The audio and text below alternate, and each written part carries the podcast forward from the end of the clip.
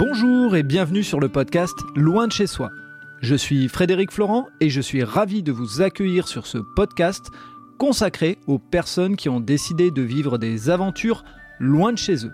Cette semaine, c'est un épisode consacré à Teddy, notre serial voyageur, qui se lance dans un tour du monde au long cours après de nombreux voyages dans les différentes parties de la planète.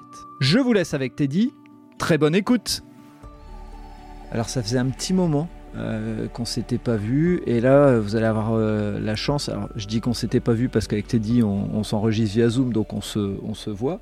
Euh, et là, vous allez avoir la chance d'avoir le petit bruit en faux sonore. Ce n'est pas un trucage, ce n'est pas une bande son remise, c'est vraiment les oiseaux, puisque Teddy est en Colombie. Salut Teddy. Salut Fred, salut tout le monde. Donc oui, je suis en Colombie en effet. Ce ne sera pas le sujet du jour, mais pour préciser, oui, je suis en Colombie.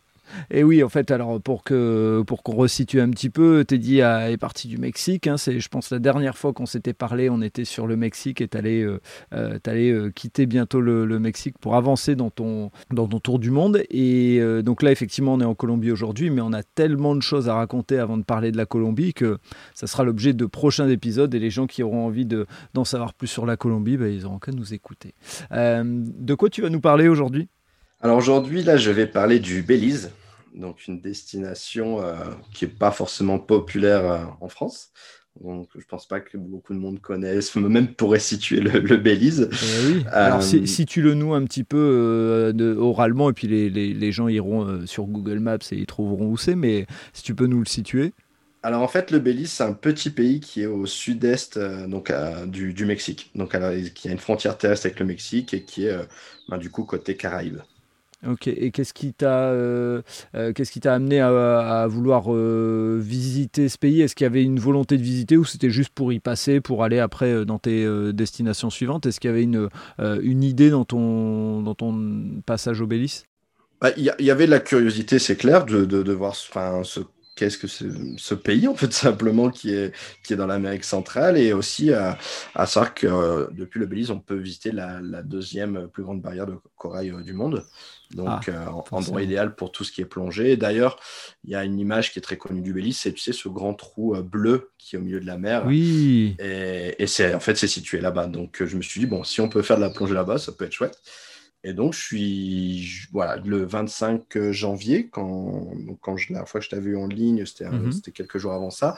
Donc, 25 janvier, je suis parti euh, du Mexique donc en avion direction Chetumal. Alors, Chetumal, c'est la, dernière ville euh, qui est qui est, au, Mexique, en tout cas près du, Belize, donc pour passer la frontière terrestre. Mhm. Parce que les vols, en fait, du Mexique à, Belize directement sont, sont, sont, bien plus chers. Donc, c'était plus simple de passer voilà, par la frontière terrestre, d'où ce choix. Alors après, j'avais un peu d'appréhension euh, pour pas mentir, j'avais un peu d'appréhension sur les passages de frontières, parce que c'est qu'on m'a mis en garde sur tous les, les, frontières euh, en Amérique centrale. Donc, je savais pas trop à quoi m'attendre. Je savais que par contre, pour le Belize, donc il fallait faire un test aussi euh, PCR. Enfin, non, c'est même pas un test PCR, c'était test antigène sauf qu'ils n'acceptent pas de test euh, de l'extérieur. Donc il faut faire un test à la frontière. Et puis pour euh, faire un peu marcher, on va dire, le fonds de commerce, ça coûte 50 dollars à la frontière. Euh, bienvenue au Belize. et on m'avait prévenu que le Belize était un pays cher aussi. Donc je ne savais pas encore trop vraiment à quoi m'attendre. Je ne savais pas si c'était cher par rapport au Mexique ou cher en général. Donc je me suis bon, meilleur, la meilleure façon, c'est de se découvrir par soi-même. Donc, je suis arrivé à Chetumal. Donc, c'était vraiment une ville de transit. J'ai juste passé une nuit là-bas. Euh, j'avais vraiment envie de, rencontrer quelqu'un pour passer la frontière, histoire de ne pas le faire tout seul. Et j'ai eu la chance que dans mon dortoir, le jour où, je suis arrivé à l'auberge, il y a une, une, Belge qui est arrivée peu de temps après moi et qui, elle, était dans la même situation. En fait, elle cherchait quelqu'un pour passer la frontière. Donc, on s'est partagé quelques informations qu'on avait, parce qu'en plus, sur les sites internet, on nous donne une info, sur un autre, on nous donne une info contraire. Donc, elle m'avait confirmé euh, qu'il fallait aussi réserver trois nuits en hôtel pour entrer au Belize. Et en plus, c'est un hôtel, en fait, ils ont le Belize a mis en, place un programme dû au Covid où ils ont une liste d'hôtels qui sont autorisés, qui ont, respecté les normes de sécurité. Et euh, ils ont toutes des procédures comme ça, en fait, qui ont été mises en place. Et ça, j'étais pas trop sûr. Donc, elle m'a confirmé ça et c'était chouette. Du coup, on s'est dit, bon, bah, on va partager les frais de taxi et on va aller jusqu'à la frontière. Et à savoir que normalement, avant, il y avait des bus en fait qui partaient de la frontière du Belize jusqu'à la capitale du Belize. Et, euh, depuis le Covid, en fait, maintenant, euh, ils veulent en fait qu'on prenne un taxi depuis la frontière jusqu'à la capitale. Sauf mhm. que ce taxi-là, ça peut coûter plus de 100 dollars. Donc, ce euh, c'était pas le, du tout mon envie, elle non plus. Donc, euh, elle avait des contacts via des forums. Euh, donc, on lui a donné le contact d'un taxi et d'un chauffeur de taxi qui, qui, pouvait nous emmener en fait jusqu'au à la première petite ville derrière le Belize. Mhm. et ensuite, là-bas, on aurait pu prendre un bus et ça nous, c'était bien, bien plus économique de, passer à la frontière de cette façon. Donc du coup, le jour du passage de frontière, donc on s'est réveillé, on a, pris notre petit déjeuner, on est parti, euh, on est parti donc euh, côté euh, frontière du coup mexicaine. Donc là, on a pris un taxi qui nous a amené à une frontière. On nous dit voilà, vous, maintenant vous devez juste passer le pont ici. On est descendu du taxi et là, les, les militaires qui étaient à, à la, frontière nous disent non, cette frontière n'existe plus. donc ça commence bien. Donc, euh, donc je pense, enfin le taxi savait très bien, donc je pense que c'est juste pas embêté, il nous a déposé là et c'est tout. Donc on se dit bon, ça commence, c'est pas cool. Et là, comme par hasard, en plus, il y a deux autres taxis qui attendent, de, qui attendent là. Donc euh, je pense qu'il y a une petite organisation entre les chauffeurs de taxi pour se prendre un beau petit billet. J'en ai aucun doute, parce qu'il n'y avait aucun intérêt pour les chauffeurs de taxi d'attendre là, parce qu'il n'y a rien en fait. Il y a vraiment euh, quelques habitants et un café et c'est tout.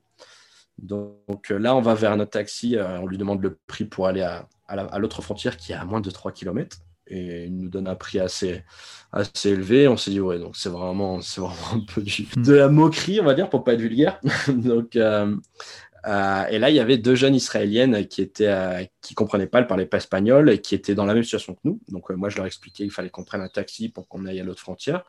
Et elles voulaient partager en fait les frais que nous.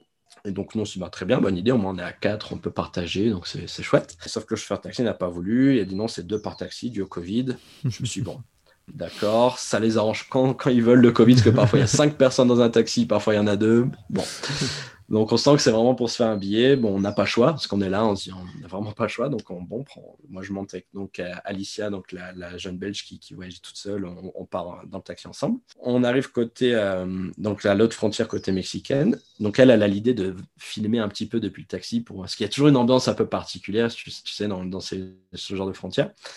Donc elle filme un peu et là le taxi, au moment de s'arrêter, direct, il y a un militaire qui vient et qui lui demande Tu effaces tout de suite ce que tu as filmé. Donc on dit Oh, ok, on va pas rigoler ici. donc, euh, donc là, après, il fouille nos bagages. Donc bon, bah, il n'y a rien. Bon, c'était une fouille très, euh, très légère. Donc euh, il fouille nos bagages. On, on fait notre tampon de sortie du Mexique. Là, j'ai dû payer un, des frais de sortie. À la SARC, normalement, quand on rentre au Mexique, il y a par avion, en fait, dans le, dans le billet d'avion, ça inclut les frais de sortie du Mexique. Et moi, moi, j'avais pas cette preuve-là, j'avais juste la facture euh, basique où il me dit ben, le prix de l'avion et des frais, mais ça inclut tous les frais, il n'y a pas de détails. Du coup, j'ai dû repayer là et en dollars. Donc, j'ai bien fait de prévoir des dollars en plus. Donc, bon, tant pis, hein, je paye, on n'a pas le choix. On arrive côté Belize, on nous a donc contrôle de, juste vaguement du, passeport et on nous explique du coup ben, qu'il faut montrer la preuve euh, de réservation d'hôtel. Et aussi, comme on arrivait à deux dans le taxi, s'il y en a un des deux qui fait le test et qui est positif, l'autre ne peut pas rentrer non plus. Wow. Donc là, voilà, petit coup de pression, sachant que moi j'avais fait le Covid ben, deux semaines avant. J'avais eu le Covid mm. deux semaines avant.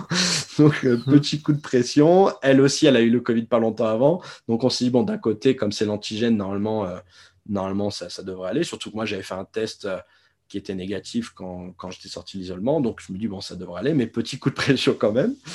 Donc, on va pour faire le test. Et là, ben, il y a, y a, pas mal de personnes qui attendent. Et les deux Israéliennes qui étaient devant nous, une des deux était positive. Oh, Donc là, on s'est dit, au final, on a eu de la chance de pas être dans le taxi avec eux, ben, avec elles, sinon on n'entrait pas merci l'arnaque en fait. voilà, merci l'arnaque. donc il y a eu du positif dans l'arnaque, donc ça c'était chouette.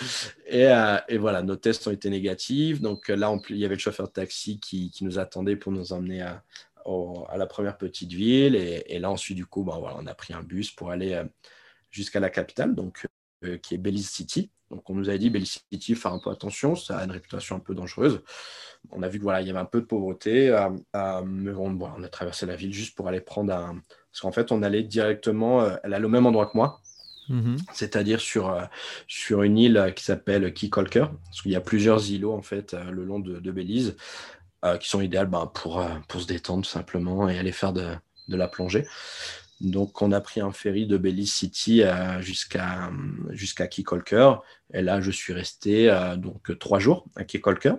Donc, c'est une petite île. C'est ça qu'on fait enfin, d'aller à un point A à un point B de l'île, les, les, deux points les plus éloignés, c'est euh, une demi-heure à pied, il me semble. Donc, c'est vraiment pas grand. Et, et puis, bon, voilà, j'ai fait une journée donc j'ai avec un, tour organisé, une journée de plongée. Alors, pas plongée, du snorkeling. Parce que le plongée, la plongée, ça coûte vraiment une blinde. C'est hors de prix là-bas à Belize. Et à savoir que le Belize, il y a deux monnaies. Il y a le, dollar bélisien mm-hmm. et le dollar bah, américain, en fait. Et tout se, peut se payer dans les deux monnaies. On te rend la monnaie dans l'autre monnaie. Enfin, c'est très aléatoire, donc j'ai un peu du mal avec ça au début, mais bon, après, je m'y suis fait. Mais euh, donc, c'était chouette. Euh, une fin de journée de plongée, forcément, on voit des requins, des, des raies, à tortues, euh, les coraux. Donc, enfin, un spot magnifique, vraiment, ça, y a rien à dire. Par contre, oui, c'était assez coûteux. Donc, euh, ça, ça m'a mis un peu une petite claque, on va dire, passer du Mexique au Belize. Et euh, ce que je trouvais intéressant au Belize, c'est qu'il y a vraiment un, mélange de, plusieurs cultures. Parce qu'il y a, bon, il y a le passif maya, donc euh, le maya qui est parlé, l'espagnol, et il y a aussi l'anglais, parce qu'il y a une forte dominance. En fait, les, les Américains sont installés là-bas aussi. Donc, il y a énormément de touristes américains et canadiens. Donc il y a l'anglais qui est parlé et l'anglais créole. Donc ça, je trouvais chouette d'avoir sur le côté, côté Caraïbe vraiment euh, plus entendre du créole anglais, de l'anglais. Et après, une fois que je suis parti de cette île, on parler plus l'espagnol. Du coup, très chouette les trois jours sur, sur cette petite île, vraiment enfin détente j'ai pas fait grand chose. j'ai même passé une journée, je me souviens, où je suis allé sur une petite plage et j'en ai profité pour appeler toute ma famille et, j'étais en train de juste me, me boire quelques bières euh, et, juste me baigner, quoi. Enfin, rien, j'ai rien fait à part cette journée plongée qui a été chouette. Et suite à. Et d'ailleurs, même sur l'île, pour te dire à quel point ils vivent très tranquillement, il y a des panneaux euh, qui te disent de ralentir il n'y a pas de voiture, enfin, il y a quelques petites voitures pour ceux qui font de la construction. Sinon, c'est tous des voitures de golf, en fait. C'est Des voiturettes de golf. Et en fait, les gens te disent de ralentir. Et même moi, à un moment, je marchais tout seul et il y a, quelques locaux qui me regardent et me disent Cool, ralentis. Donc, c'est ambiance très, euh, très caraïbe, très. Euh, un peu rasta, tu sais.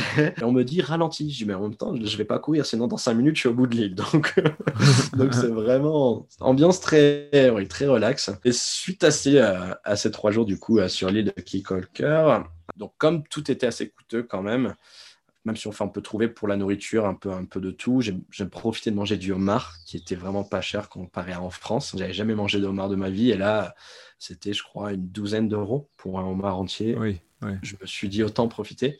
C'est juste que par rapport au Mexique, c'est vrai que ça me changeait. Au Mexique, je mangeais pour 2-3 euros et là, je passe à le, quadruple, donc ça me ça faisait un peu bizarre. Mais euh, voilà, il y avait un peu tout type de prix pour tout ce qui est logement et nourriture. Mais tout ce qui est activité, c'est très cher. Donc, euh, enfin, pour un titre indicatif, le tour en, en plongée, j'ai fait plusieurs agences, ils avaient tous le même prix, c'était 95 à 100 dollars. Waouh! Euh, ouais, ça fait un petit budget quand même. Et donc là, je me suis dit, bon, je vais pas m'éterniser au Belize, je vais aller vite du côté Guatemala. Et avant d'aller au Guatemala, on m'avait dit qu'il y avait un, tour qui était vraiment intéressant. Et en fait, les, caves ATM, donc c'est proche de la frontière guatémaltèque, c'est tout simplement une randonnée, euh, une petite randonnée d'une heure. on doit traverser deux, trois rivières, donc à la nage. Enfin, une à la nage et les deux autres en marche. Et ensuite, on arrive à une grotte. Et, dans cette grotte, en fait, il y a euh, ben, des restes des Mayas, en fait. Donc, parce que les Mayas faisaient des sacrifices, donc il y a des, il y a des squelettes. Et il y a aussi toute leur poterie, euh, tous les ustensiles de cuisine qu'ils utilisaient. En fait, cette grotte, quand elle été découverte, le chef de l'archéologie, euh, le, enfin le patron de l'archéologie euh, au Belize, a, eu l'idée en fait de, lieu d'extraire tout et de mettre en musée, ben, d'en faire un musée vivant en fait. Donc, il a préféré que tout soit intact, que rien ne soit touché et que les gens puissent le visiter. Donc, avant, on pouvait prendre des photos et tout ça. Et, sauf qu'une fois, il y a eu un, petit accident, un, touriste a fait tomber sa caméra sur le, crâne d'un squelette oh. euh, et, le crâne a été cassé. Bah, le gouvernement, euh, forcément un peu furieux, parce que c'est des choses qui sont protégées, et a interdit en fait l'accès aux touristes à partir de ce moment-là. Et, les guides locaux, euh, les parce qu'il y a peu de guides qui sont autorisés à aller dans, dans cette grotte, on fait une réunion et on, dit pourquoi pas essayer d'autoriser les gens, mais de venir sans caméra. Donc comme moi, il n'y a pas d'accident, ils peuvent rien, ils feront rien tomber puisqu'ils peuvent venir avec rien dans la grotte, entre guillemets. L'humain, c'est en soi, c'est lui, l'humain qui a fait l'erreur, mais euh, ils, ont, ils ont essayé de justifier ça entre sans la caméra, il n'y aurait pas eu d'accident. Donc dans ce cas-là, on enlève les caméras. Donc du coup, il y a un côté un peu, un peu chouette où je trouve que du coup, le tour dans, dans cette cave, euh, ben, on est concentré sur ce qu'on voit et ce que le guide nous racontait. Et je trouvais ça génial. Donc, euh, le fait de ne pas être concentré sur son appareil photo et de photographier la moindre chose qu'on voit sans prêter attention à ce qu'on, vraiment à ce qu'on voit et à ce qu'on entend. Donc, c'était assez chouette parce que du coup, donc, il y avait cette heure de marche où le guide nous expliquait dans toute la nature qui y a autour, les plantes, comment l'utiliser pour faire la médecine, comment les Mayas l'utilisaient. Il y a cette traversée dans l'eau dès le début, donc on fait toute la marche après ben, trempé en fait, donc habillé et trempé, donc c'est un peu bizarre. Et, après, quand on arrive dans la, dans la grotte, c'est une grotte aussi, il y a de l'eau, donc on nage dans la grotte entre les stalagmites, tout ça. Donc c'est un, peu, il y a un côté un peu aventure vraiment chouette. On est tous avec nos, avec nos lampes frontales. Et puis on fait, un peu d'escalade sur les pierres, tout ça. Euh, il y a des araignées, euh, comment ils appellent ça? Je crois que c'est l'araignée scorpion qu'on peut voir sur, sur certaines roches, beaucoup de, de chauves-souris. Et donc l'endroit en soi, il est incroyable. Déjà, la grotte est incroyable. Et après, du coup, ce petit parcours dans l'eau, là, on arrive dans la zone qui est sèche, et c'est là on voit, du coup, ben, la grande grotte ouverte, et ensuite l'accès euh, au reste maya, en fait. Et là, euh, c'est un... Ben, dingue parce qu'en fait, il nous explique que c'est dans le même état où ça a été découvert. On voit des squelettes, on voit des, des poteries incroyables, et, et ça, ça, donne un peu, enfin, on essaie d'imaginer comment les gens vivaient là, en fait. Et on voit même les, toujours des traces de feu qui avaient été faites à l'époque. Je me prenais un peu pour Indiana Jones, si tu veux, dans ce moment bah, je veux bien imaginer, ça devait, être, ça devait être assez impressionnant. Et moi, ce que je trouve euh, intéressant, c'est ce que tu disais, c'est le fait de se concentrer sur ce que tu vois, puisque tu n'es pas concentré à, à, prendre des photos ou autre. Et on revient à ce qu'on vivait il y a de nombreuses années quand on était petit. Hein. on se concentrait sur ce qu'on voyait parce que le seul souvenir, c'était dans la tête, quoi. Bah exactement, et, et, surtout en plus avec un guide, en tout cas le guide que moi j'ai eu était, euh, était méga cultivé en fait et qu'on donnait beaucoup de détails, des choses vraiment intéressantes. Euh, bah, il était anthropologue et, et c'est quelqu'un aussi qui a, qui a l'habitude, même pour hobby, en fait, il va dans des caves qui, sont, qui viennent d'être découvertes pour voir si on peut trouver des choses, tout ça. Et, du coup, il nous partageait plein d'informations et c'était chouette. Donc il y a juste en fait, ils ont autorisé c'est des scientifiques à extraire un, un bout d'os de ce qui est un squelette qui est vraiment entier donc on voit vraiment le corps entier. Il y a, d'autres squelettes qui sont un peu cassés, donc on voit des, pièces par-ci par-là. Mais il y a un squelette qui est totalement entier. Donc ils ont extrait une partie d'os et, euh, en fait ils ont, bah, ils ont déterminé que c'était une, fille de 17 ans en fait, donc euh, qui était là. Et du coup, quand ils nous expliquent ben, comment ils faisaient les sacrifices, il y a trois manières de faire les sacrifices euh, pour les Mayas. Et, là, on peut du coup imaginer, bon, c'est un peu gore ce que je vais dire, mais du coup, qui lui avait ouvert la, la cage thoracique, en fait, tout simplement. Euh, donc, c'était assez gore, mais, euh, mais c'est fou, en fait, de voir ça après tant d'années, de voir le squelette qui est là et, d'imaginer, en fait, comment, comment il vivait là dans, dans la grotte. Et, et, je trouvais ça dingue. Donc, bon, c'était un tour assez coûteux aussi. Pareil, une centaine de dollars. donc, ça, c'est pour ça, deux activités, 200 dollars, plus le test Covid. Je me dis, ouf. Donc, ça piquait un peu, mais, euh, mais honnêtement, ce tour, c'était quelque chose d'unique ce que nous disait le guide, il y a très peu d'endroits, voire quasi pas d'endroits dans le monde où tu peux où les restes sont encore là, ils sont pas dans un musée en fait. Mhm. Et, le public y a accès. C'est assez fou de, de, voir ça et, ils font en sorte d'essayer de le protéger au maximum et je trouvais ça, je trouvais ça vraiment génial. Donc si, euh, je, vais te laisser conclure, mais tu, le, résumé de, euh, du Bélis, c'est un peu, euh, il y, a des trucs sympas à faire. La seule chose, c'est qu'il faut prévoir l'argent en, fonction pour pas être frustré et faire que, que un passage parce qu'il y y a des choses à faire mais coûteuses. Bah, c'est ça, c'est que le Belize, c'est très coûteux. C'est un chouette pays. Il y a énormément de culture aussi là-bas. Euh, du coup, je me suis même pas allé, euh, j'ai même pas fait de tour dans les, dans les, dans les villages mayas parce que j'avais choisi de faire de la plongée et ce, ce tour-là et déjà 200 dollars, euh, c'était déjà un beau budget. Et, mais je pense qu'il faut, faut y aller avec l'argent. Bah, après, tu sais, c'est comme par exemple sur la, la côte, il y a beaucoup d'Américains qui sont venus s'installer. Donc forcément, en fait, les, les prix ont monté. Mais c'est un chouette pays. Et, à titre indicatif, le, ce grand trou bleu, là, qu'il y a mhm. dans, dans, la mer. Euh, donc on peut y accéder soit pour faire de la plongée ou par avion. Et pour faire de la plongée, donc là c'est avec le, la bouteille à oxygène, euh, c'est 300 dollars. Ouh, ah ouais, il y a un vrai business quoi.